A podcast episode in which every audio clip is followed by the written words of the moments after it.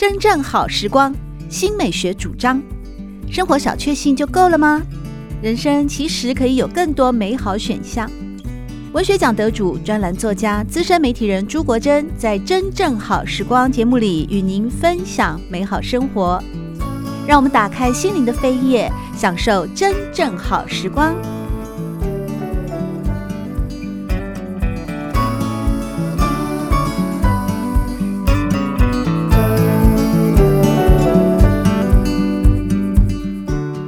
听众朋友们好，欢迎来到《真正好时光》，我是朱国珍。在今天节目里要和大家分享的这本书，书名叫做《自我与原型：从荣格心理学观点》。探索神话象征、基督意象与生命的圆满之道。哇！我一听到这个是生命的圆满之道啊，就非常的好奇啊。特别是这本书的内容呢，深度剖析了个体化与心灵的宗教功能啊。它的作者叫做爱德华·爱丁杰，是美国籍的精神科医师，也是荣格分析师和作家。他在耶鲁大学取得了医学博士的学位啊。爱丁杰被学界认为是美国最重要的荣格学者之一，著作非常的繁多，主要涉及到四个重要的主题，包括临床、文化、炼金术以及荣格理论中有关现代人的神话，也就是传统宗教中的心理救赎。自我与原型呢，是在一九七二年就发表了，被视为是极具开创性的著作。同时呢，透过爱丁杰的书籍，也对荣格的解释，或者是说对荣格这位分析心理学的创始者进行了非常清晰的介绍以及梳理。那么，荣格是谁呢？他的全名是卡尔·古斯塔夫·荣格，是瑞士的心理学家、精神科医师，也是分析心理学的创始人。荣格是一位学贯东西、著作等身的学者，在世界心理学界得到了非常高的评价，也是心理学的鼻祖之一。在今天节目里面，我们邀请到的是荣格学派书籍的译介者，也是这方面的专家，同时是课程的讲师魏宏静老师，来为大家导读，以及呢和大家进一步的来介绍自我与原型，如何从荣格心理学的观点去探索神话或是生命的圆满之道。这集真正好时光，我们邀请到魏宏静老师来和大家谈一谈，并且导读《自我与原型：从荣格心理学观点探索神话象征、基督意象与生命的圆满之道》。魏老师您好，主持人您好，那呃，所有的观众朋友大家好。这本书啊，其实难度有点高诶。虽然说一开始啊，我看到书讯的时候啊，就是对于荣格心理学能够进一步的来探索关于神话或者是基督宗教的故事，当然最后能够成就生命的圆满之道，我想对当代人来说啊，也是一个呃很重要的课题。所以一开始我想请魏老师，您是否可以跟听众朋友们大家介绍一下这本书它的主题，想要告诉我们读者哪一些核心的概念呢？OK，呃，就是荣格荣格心理学荣格心理学的书，呃，一向难度还是偏高的。然后这一这一本书的特别之处哈，就是它的作者是一位美国的呃美国的荣格心理师。那对对呃现代。就是现代的社会而言，美国的美国的文化是美国的文化是一个主导现呃主主导现在世界文化的一个一个主流。那呃荣当然荣格的思想它出于呃出于欧洲。那对欧洲人来说，美国原来是一个文化沙漠，在二次世界大战之后，是因为因为整个世界的格局。改变了，所以呃，整个那个呃，世界文化的中心移到美国。可是美国美国的文化跟原呃跟传统的欧洲文化比较不一样的是，美国是一个资本主义、实用主义还有消费主义它所主导的文化。所以在这些这些文化的结合之下，跟深度心理学。跟深度心理学的结合之后，美国式美国式的就是诠释荣格，很显然就可以比较让世界人接受。那这这本书呢，它的 title 叫做《自我与原型》哈，这个可能要花一点点、一点点的篇幅要讲这个、这个、这个 title 的的意义。这个自我哈，也就是小写的那个 self。然后原型呢是荣格心理学的一个概念，就是指我们心灵、我们心灵里面哦的那个最原始、最基础的一些最抽象的一些小单位。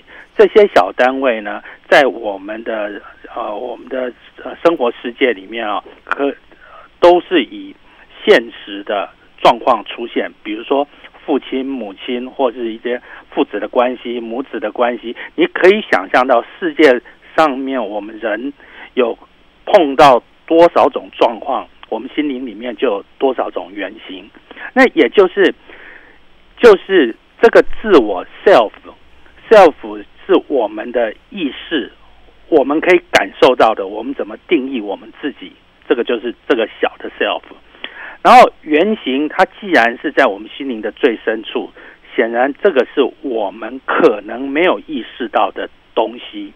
那这些的这些这些东西呢，它也许才是真正影响到我们整体心灵结构的一个非常非常重要的元素。然后这些原型哈、啊，还有就是所有的这个心灵的深处，它我们没有意识到的部分，通通把它加总起来，就是荣格他所提出来的无意识的概念。为什么我会特别说荣格所提出来的无意识的概念？发现无意识哈、啊。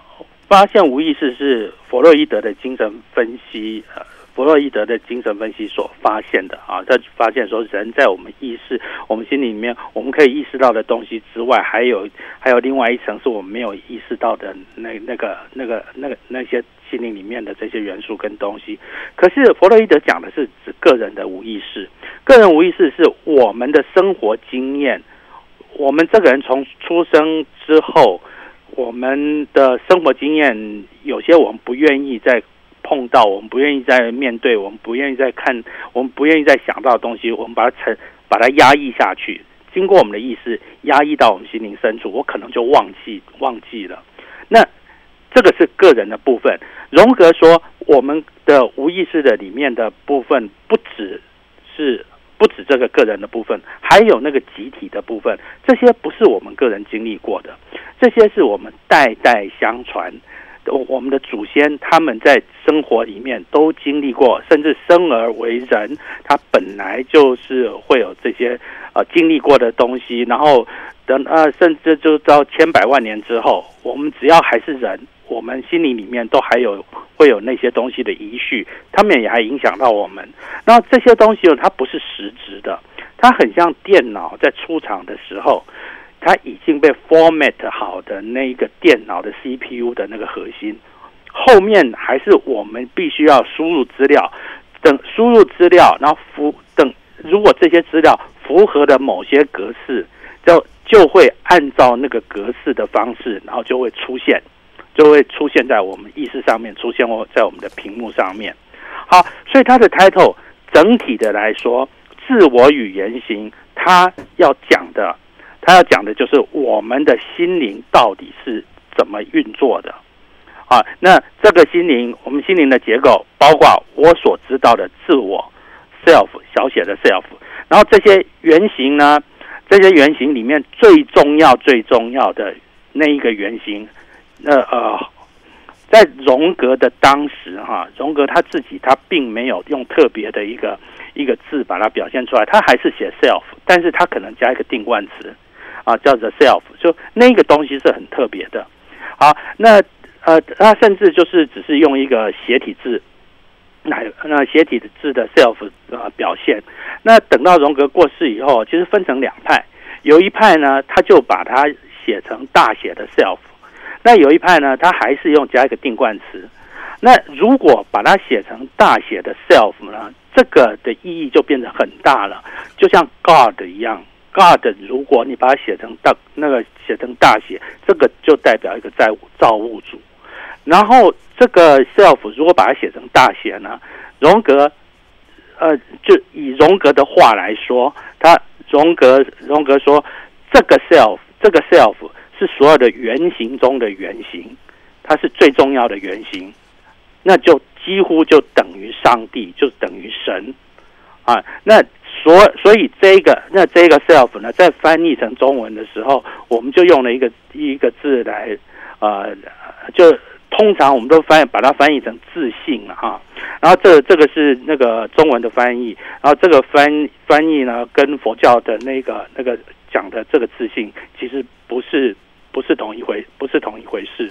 那这个书里这个这个书里面啊，我们可以讲就是说，这个自我跟自信的关系到底是。怎么样的关系？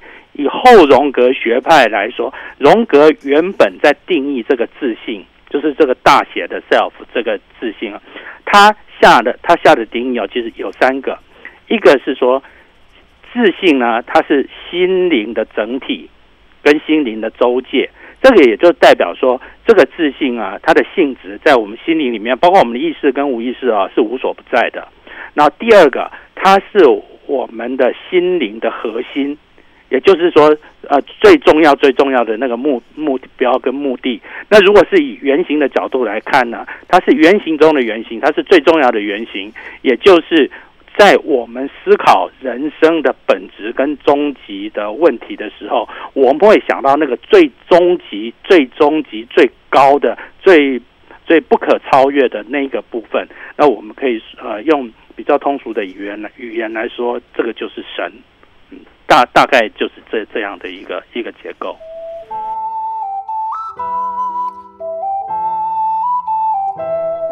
爱丁杰于一九二二年十二月十三日出生于爱荷华州西达拉皮兹，于一九四六年在印第安纳大学获得化学学士学位。并于一九四六年在耶鲁大学医学院获得医学博士学位。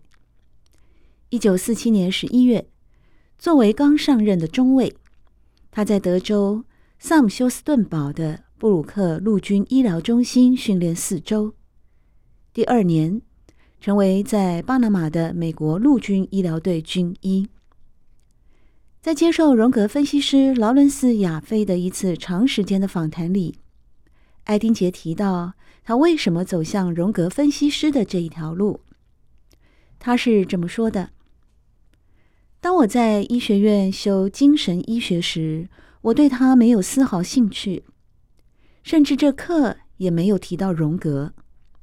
我从来没有想过我会对精神医学感兴趣。我本来打算进入内科。”但当我完成实习，并且不得不在军队度过几年的义务役时，主要是在巴拿马运河区，它对我产生了相当大的影响。当时我迷失了方向，我不知道自己要去哪里。我曾经梦见自己开车时，挡风玻璃上起了雾，我看不到自己要去哪里。我拼命地想把头伸出窗外。看看自己要去哪里。我非常清楚那些梦意味着什么。他们告诉我，我不知道我要去哪里，因为我知道我不能像一名治疗身体疾病的医生那样过日子。意义不存在了，所以我在任何地方都感觉到意义的匮乏，一切似乎都毫无意义。当然，那是因为我失去了自己内心的意义感。我与任何令人着迷的对象都没有了联系。这种情况持续了一段时间，直到我发现了荣格。我透过阅读菲利普·威利所著的《毒蛇群出的世代》一书，以一种有趣的方式发现了他。菲利普·威利是一位二十世纪四零年代的讽刺作家。记得他的人可能不多，但他的议题之一是妈妈主义。无论如何，他已经认识了荣格，并且正在赞扬他的美德。我想，我最好对这个人进行了解，然后开始这样做。当最终站稳脚跟。当最终开始记录下他所说的话时，我知道就是这样了。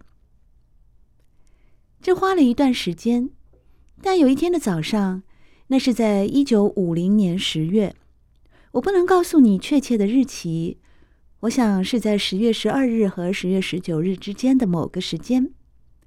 醒来的刹那，我意识到我必须成为一名荣格分析师。突然间，一切都水到渠成了。然后我所要做的就是去做，这是最简单的部分。一旦一个人找到了方向，并知道他在生活中应该做什么，那么最容易的部分就是去做。困难的部分是找到自己的任务。